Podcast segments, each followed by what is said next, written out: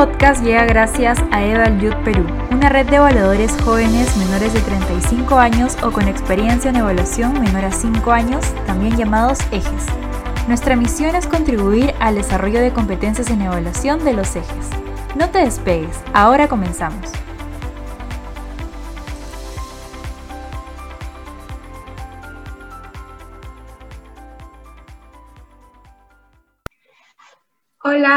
Mi nombre es Sandra Mayante, eh, soy fundadora de la red de Value Perú.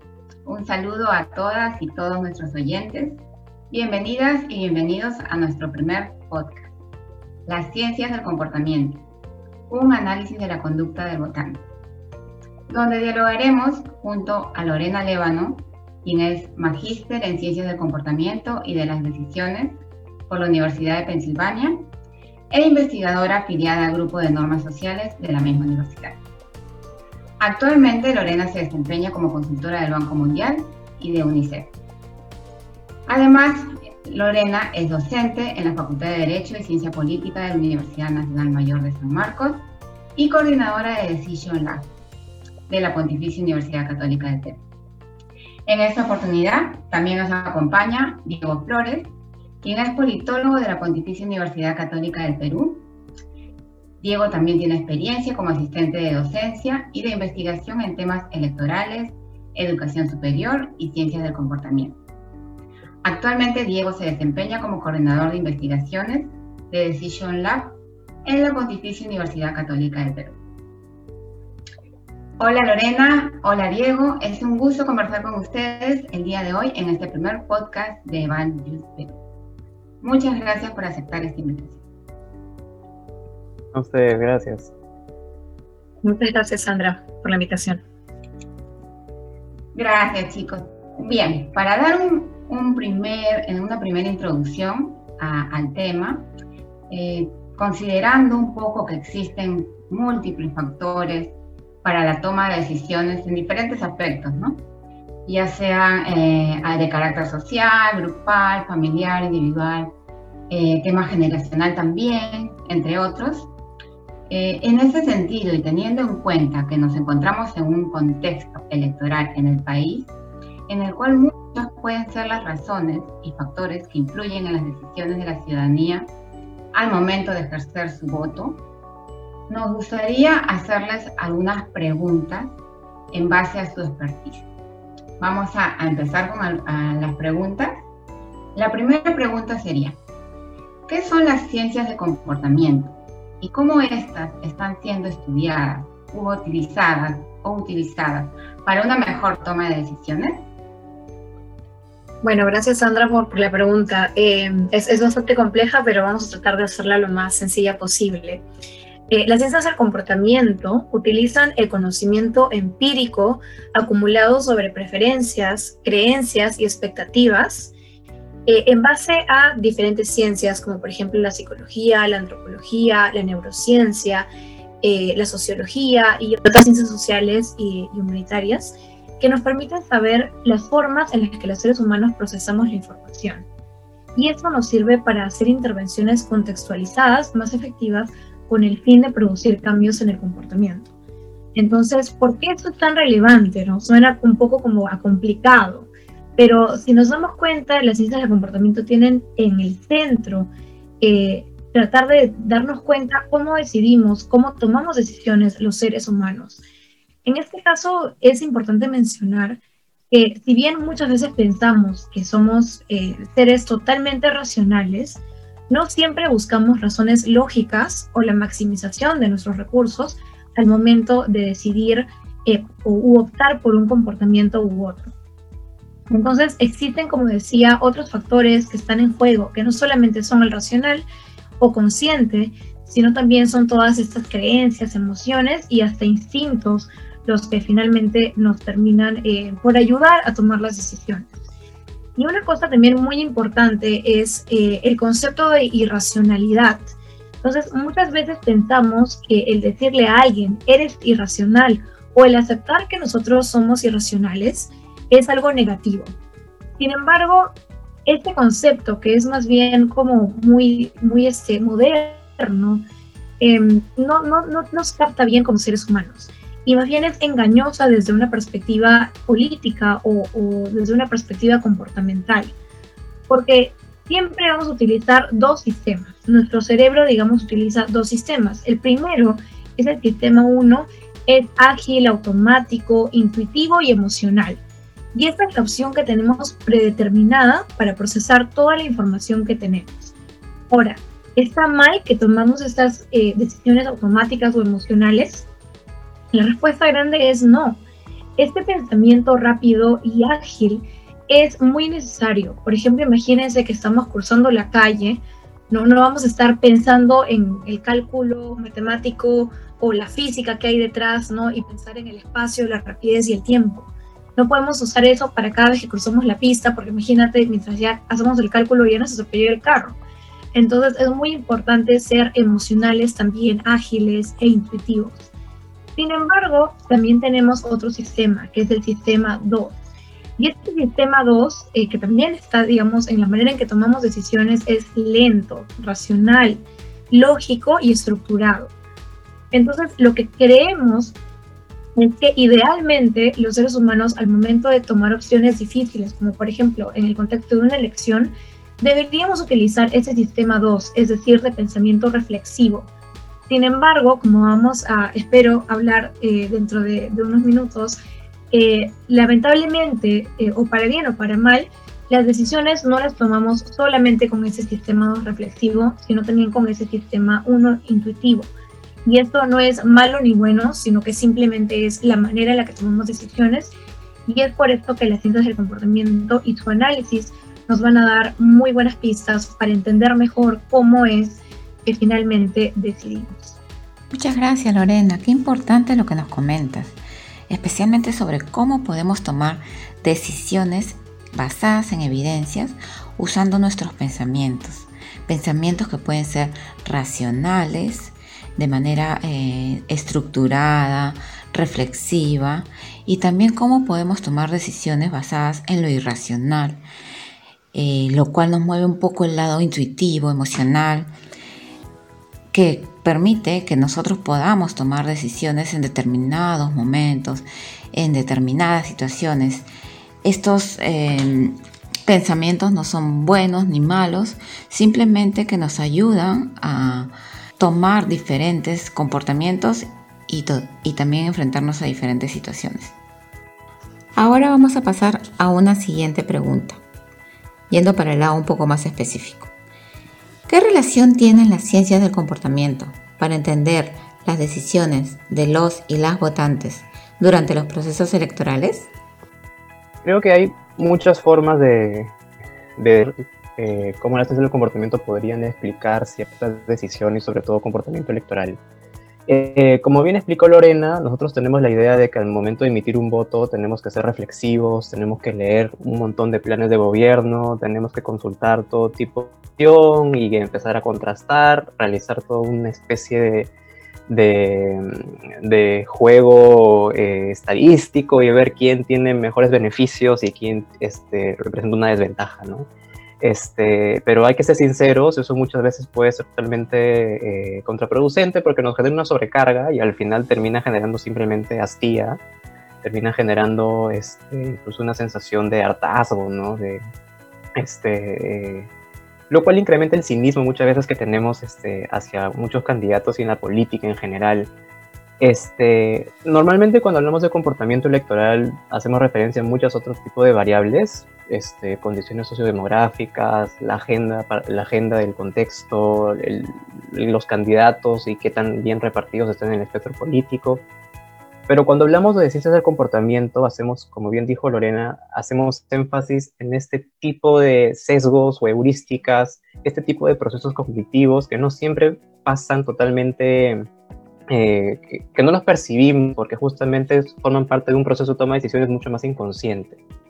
Eh, una primera forma de decir que las ciencias del comportamiento ayudan a entender el comportamiento electoral es, eh, es, es, cuando nosotros hacemos comparaciones, por ejemplo. ¿no? Este, nosotros guiamos nuestras preferencias, por ejemplo, según quién también le esté yendo a los candidatos en las encuestas.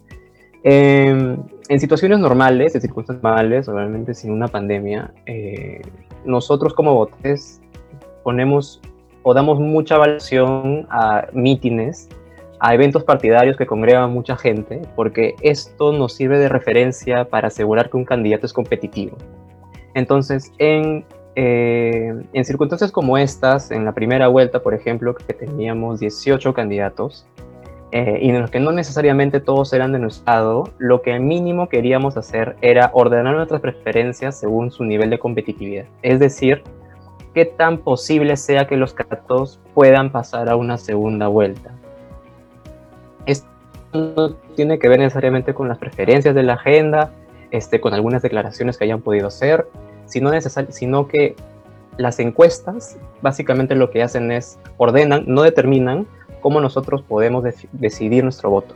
Esto se llama el efecto de arrastre, es decir, según cómo la mayoría está dándole el voto a la gente, nosotros queremos justamente eh, necesariamente esa tendencia. También está el sesgo de confirmación, es un sesgo eh, muy común en este tipo de contextos. Este sesgo hace referencia básicamente a nuestra tendencia de más receptivos a buscar información que confirmen o reafirmen nuestras creencias preexistentes. Entonces buscamos candidatos que básicamente nos den la razón porque nos tener la razón y también formamos nuestro círculo social este, bajo ese criterio. Entonces, por ejemplo, en redes sociales comparto posts de mis amigos que básicamente digan lo que yo creo que es verdad y simplemente ataques en los que me están dando la razón, este, perdón, me, estoy atacando a aquellos que simplemente este, eh, piensan totalmente distinto a mí. Entonces voy construyendo qué tipo de círculo, voy construyendo estas relaciones y las voy ramificando según cuánto, este, qué tanta afinidad eh, tenga sus posturas en relación a las mías. A veces puede generar ciertas distorsiones en cómo yo percibo la realidad y esto puede terminar generando sorpresas cuando salen los resultados electorales, candidatos que yo nunca tuve en mi radar en un primer momento, por ejemplo. ¿no? Este, y otro tipo de, variable que quizás también sería necesaria incorporar al momento de analizar comportamiento electoral es el rol de las emociones. Este, como dije, no necesariamente siempre tenemos un voto completamente racional, completamente reflexivo. Muchas veces podemos hacer este, un candidato por una declaración que hizo, nos pudo haber generado una especie de, de asco, de molestia, y esto genera, esto genera que nuestra intención de voto, que quizás en un, en un primer momento era favorable, ahora se, complete, se termine neutralizando completamente. Eh, han habido estudios que han demostrado este tipo de, de, peso de elecciones en segundas vueltas, por ejemplo, en las elecciones del 2011, lo cual corrobora que no, nosotros no siempre guiamos nuestro voto según eh, me, me, parece su propuesta de economía o de reactivación económica, etcétera, etcétera, etcétera, sino que importa como en un primer momento mucho este tipo de variables que no pueden, que no pasan, este, que pasan quizás desapercibidas, pero que siempre están ahí, que pueden terminar este, influyendo mucho en nuestra toma de decisión electoral.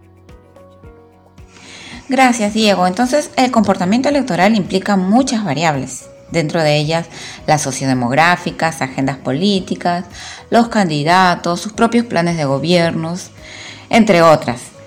También las ciencias del comportamiento nos ayudan a entender, por ejemplo, cuando hacemos comparaciones, ¿no? Para poder medir eh, cierta competitividad que tiene alguno o alguna candidata tomando como referencia, por ejemplo, su eh, nivel de popularidad en los mítines, en entrevistas, en, ciertas presentaciones, etc. ¿no? Por otro lado, también eh, las encuestas nos pueden ayudar a elegir nuestras preferencias. No tanto eh, definen nuestro, nuestro voto ni nuestra decisión, sino nos permiten de alguna forma organizar y estructurar nuestra decisión final. Otra cosa muy importante que mencionas son las emociones, ¿no? Cómo pueden formar parte de eh, nuestro, nuestra decisión. Por ejemplo, si me gusta o no eh, la, declaración de algún candidato eh, en alguna entrevista, en, algún, en alguna presentación, cómo esto puede influir también en, en mi decisión o en la decisión que puedan tomar los o las votantes. Ahora vamos a pasar a una siguiente pregunta. Si bien ya nos han comentado, eh, nos gustaría que nos eh, permitan ampliar un poquito respecto a si se ha realizado algún estudio o existe evidencia científica sobre cómo las ciencias del comportamiento eh, vienen siendo utilizadas para tomar una mejor decisión. ¿Qué resultados se han encontrado? ¿Qué nos pueden comentar sobre ello? Sí, por ejemplo, todo lo que había mencionado, hay por ejemplo estudios desde Hola Muñoz, que su tesis justamente sobre clientelismo político y trataba de eh, verificar si efectivamente ibas o esa entrega de regalos hacía que los candidatos incrementen su intención de voto y finalmente dio cuenta que en realidad no querían el voto, sino solamente querían mejorar su imagen política, ganas de mejorar su competitividad. Este, también está estudios de todo que hablan sobre cómo algunos candidatos políticos ajustan sus argumentos políticos a crear este, eh, más los votantes. El estudio de María Gracia Becerra, que titula también que con énfasis en las emociones, eh, a ver, para verificar justamente cómo operan en la decisión electoral en, en elecciones acá en Perú. Y así como ese tipo de estudios, hay muchos otros más que, que corroboran cómo operan distintos sesgos Justamente les quería comentar que en el mes de marzo Eval Youth Perú organizó un evento denominado Analizando el comportamiento del votante, evidencia a través de la evaluación, en el cual eh, nos pudo acompañar bueno, y presentar su investigación el profesor Gianmarco León de la Universidad Pompeu Fabra de Barcelona. Esta investigación estaba, está referida a qué eficacia tienen los incentivos monetarios, es decir, las multas en el voto ¿Qué nos podrían comentar respecto a ello? ¿Cuál es el impacto que tienen estas multas al momento eh, del sufragio o, al momento de la votación? Sí, no, no, no quizás de la investigación en específica, pero, pero por ejemplo yo he participado en, en, congresos en los que la mayoría de países, como mencionas, no tienen el voto obligatorio o si es obligatorio no tienen el tema de la multa, ¿no? Entonces, en el caso peruano, no solamente es como, como se menciona eh, un derecho, también es un deber y un deber eh, casi obligatorio pues por el tema de, la multa. Entonces eso obviamente que, que tiene una repercusión eh, y no solamente pensando en el, en el, ser humano como ciudadano o votante, sino también como, como llega, o está cansado, ¿no? Está, se puede decir que, muchas veces vemos cómo es que la mayoría de personas ya están abrumadas y cansadas de, los, partidos políticos tradicionales. Entonces, creo que eso, eh, si en realidad no tuviéramos el, el, voto obligatorio, veríamos un porcentaje de participación eh, electoral bastante bajo. Sin embargo, al, vernos forzados a emitir un voto eh, ante opciones que de repente no sentimos que nos representan, o no sentimos que van a, ejecutar acciones que nos van a beneficiar, eh, hay por eso un, gran porcentaje de votos nulos, blancos o viciados, ¿no? Y, en el caso de las votaciones, cuando no lo son y cuando sí decidimos eh, elegir a un candidato o candidata, se ve también en la fragmentación del voto, que es bastante grave, como decía Diego, en 18 candidatos. Entonces, lamentablemente, con ese nivel no llegamos a niveles de representación porque eh, ningún candidato o candidata llega a, eh, un 50% o más de un 50%. Siempre tenemos que llegar a la segunda vuelta e incluso los que llegan a la segunda vuelta quizás no tienen eh, el respaldo popular. Muchas gracias Lorena por esta, esta aclaración y por esta explicación. ahora me gustaría pasar a una siguiente pregunta. la siguiente pregunta está relacionada un poco ya a lo que nos ha comentado eh, Diego. De repente eh, aquí, Lorena, nos, nos puedes tú eh, complementar un poco más respecto a cuáles serían esos principales sesgos que se estarían dando en la ciudadanía en relación a los últimos procesos electorales y por qué crees que, se presenten estos sesgos en nuestra cultura, en nuestro contexto político. claro, como sabemos que ya en sus, en sus estudios, en, sus, en, toda esta evaluación que ustedes hacen desde Decision Lab, eh, los, los han clasificado, digamos, por procesamiento de información, eh, sesgos por creencias o sesgos por preferencias también. Entonces, eh, nos gustaría saber si es que estos sesgos, eh, también obviamente los medios, los sesgos a través de los medios, las coberturas, el sesgo por condición, y también este, referido a los votantes, ¿no? porque también los, los votantes tienen cierta, cierto sesgo por sus propias convicciones o por sus propios status quo, ¿no? Me gustaría, eh, de repente, Lorena, nos puedas ayudar o informar un poquito más respecto a, estos sesgos. Exacto, entonces, mira, de mencionarte sesgos, si cualquier persona entra, eh, puede buscar sesgos cognitivos y se va a encontrar una lista de más de 200 sesgos en Wikipedia, ¿no? Entonces, digamos que con cada uno de esos sesgos podrían salir publicaciones eh, y podríamos relacionar o analizar el comportamiento electoral en base a ellos. Entonces, quizás para, para resumir un poco en qué consisten estos sesgos y, lo que hacen las ciencias del comportamiento en general es, podría resumirse en tres aspectos o tres factores. El primero es el factor individual, eh, en donde se podrían agrupar los sesgos que estaba mencionando Diego, como por ejemplo, yo creo que el mayor sesgo que tenemos durante las elecciones y en específico en las elecciones eh, últimas que estamos viviendo generales de este 2021, creo que sería el sesgo de confirmación.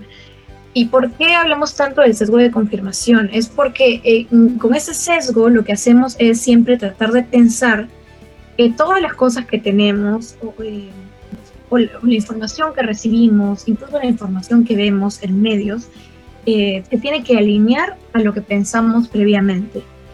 Entonces, por ejemplo, si yo estoy buscando siempre la información que resuena con mis pensamientos previos, lamentablemente nunca voy a salir de mi sesgo, pues. Entonces, digamos que si tengo un comportamiento de, tal manera electoral, eh, me gusta ver un determinado canal que resuena y, cuyos periodistas eh, dicen la información que yo quiero escuchar. También otra cosa que, pasa eh, en la actualidad y por el contexto también virtual y de la pandemia es que pasamos mucho más tiempo en redes sociales. Y en redes sociales solemos seguir o darle me gusta, ¿no? O, otros en otras redes sociales, aquellos que también hablan como nosotros. O en Twitter, seguimos aquellos que tienen las mismas ideas.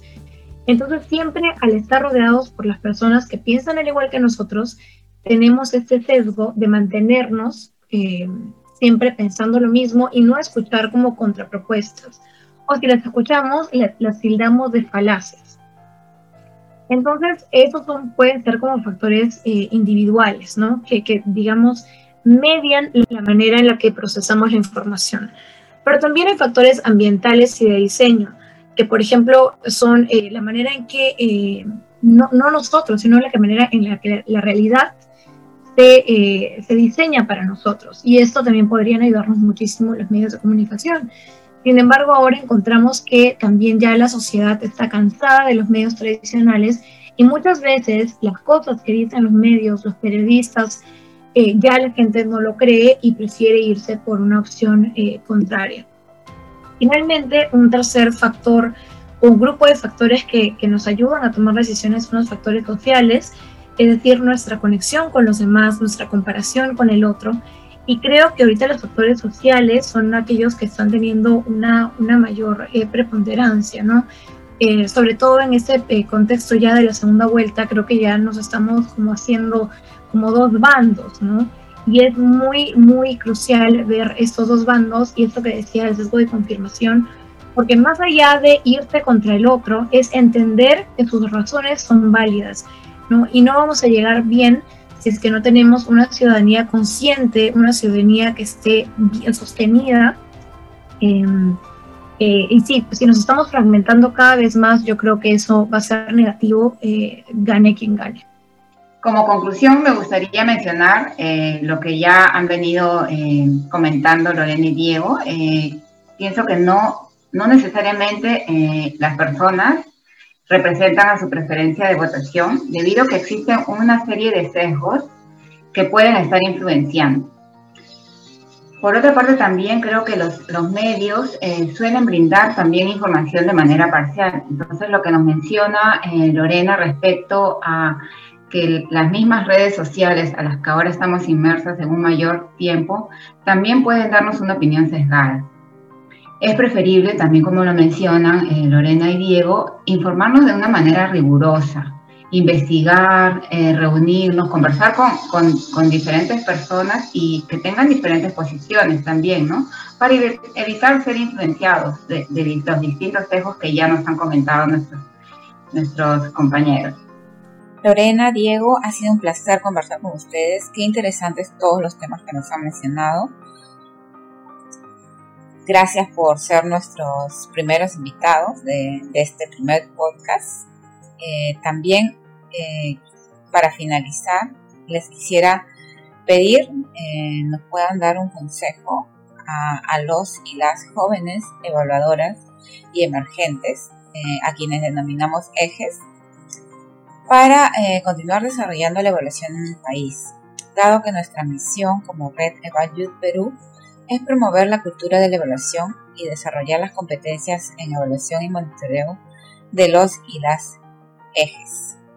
Ustedes como evaluadores jóvenes, ¿tienen algún consejo para, para ellos y ellas? O sea, creo que yo de, mi experiencia podría decir eh, de manera muy breve, o sea, que, hay que seguir molestos. Este, yo creo que nunca me hubiera eh, involucrado en ciencias del comportamiento, en un grupo de investigación, eh, no hubiera dispuesto mi tiempo de la manera en que lo hago a ver este tipo de cosas, a rodearme de, personas de, tantos rubros, si es que no estuviera molesto. O sea, yo creo que eh,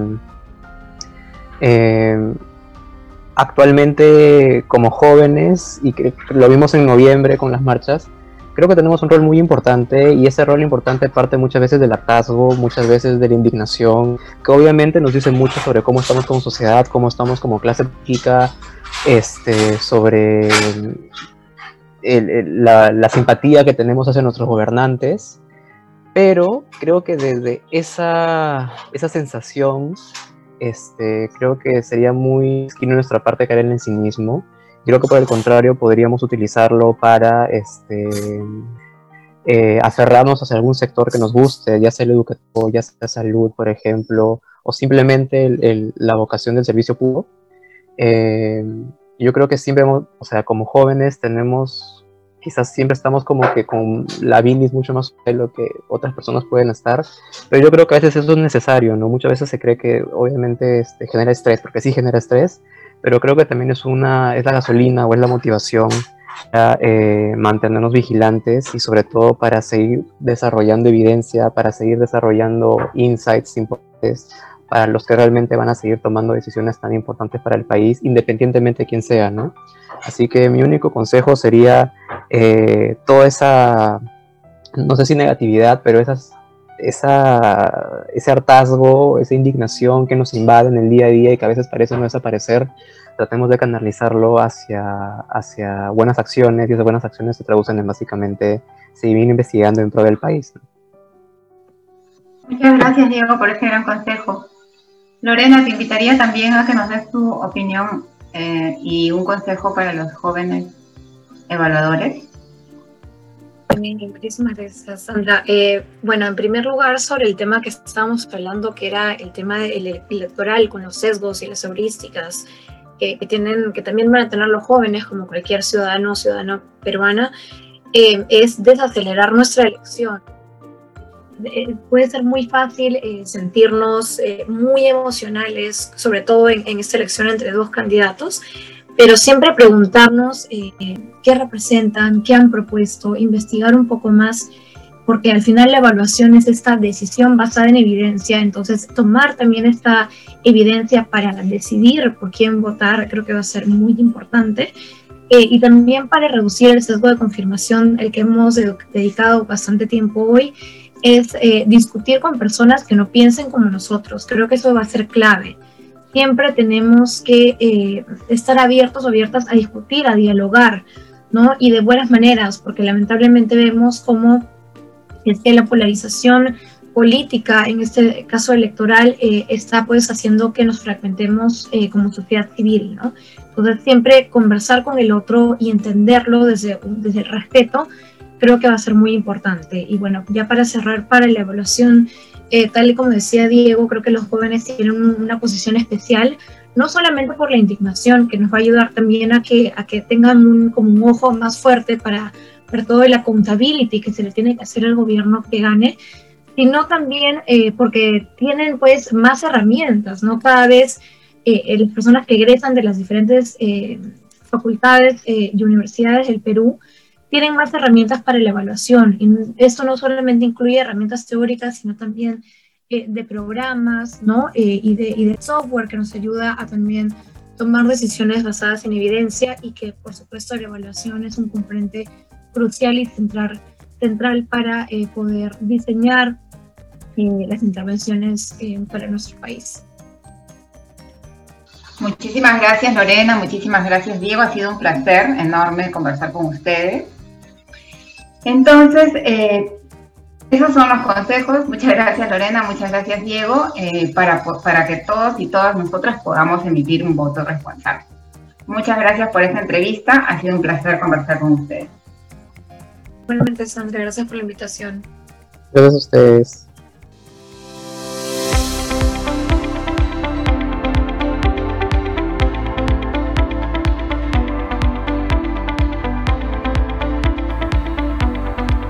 Gracias por escucharnos. Nos encontramos en un próximo episodio.